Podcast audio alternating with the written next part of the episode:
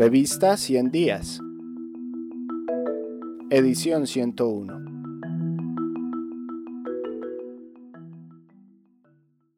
La juventud de Tumaco resiste. Ulrike Purrer Guardado.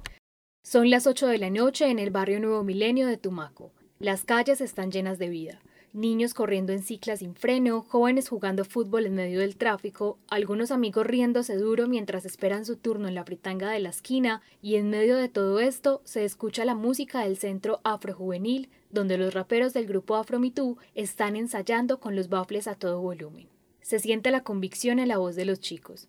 Afromitú son unos jóvenes afrodescendientes que viven en el barrio Nuevo Milenio y se identifican profundamente con su tumaco son una iniciativa artística que denuncia valientemente la violencia, corrupción e injusticia, pero también resalta con mucha dignidad las bellezas y potencialidades de su territorio.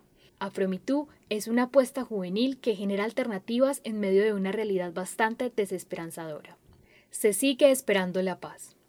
El nuevo milenio es uno de los sectores más golpeados de la ciudad.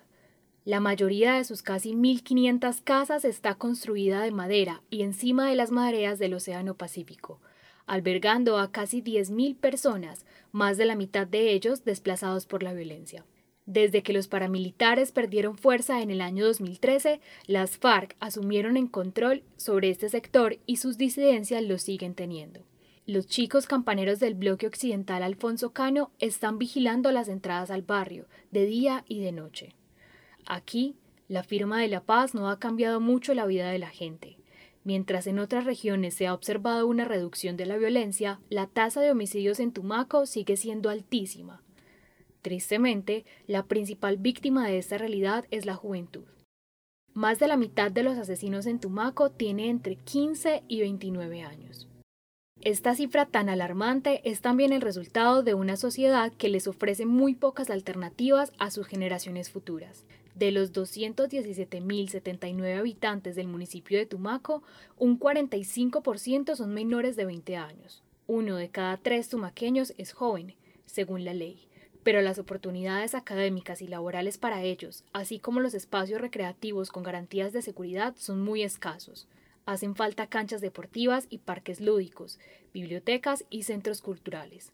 La mayoría de los chicos crece en la calle, sin reglas ni estímulos constructivos, y ni siquiera los colegios representan una estructura de respeto y fiabilidad.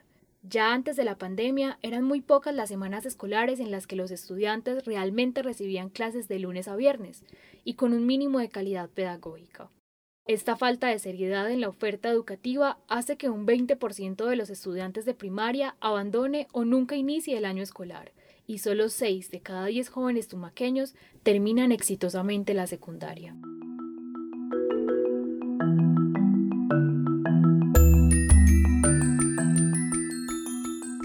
Si quieres terminar de conocer este artículo, ingresa a nuestro sitio web www.revistaciendiasinep.com.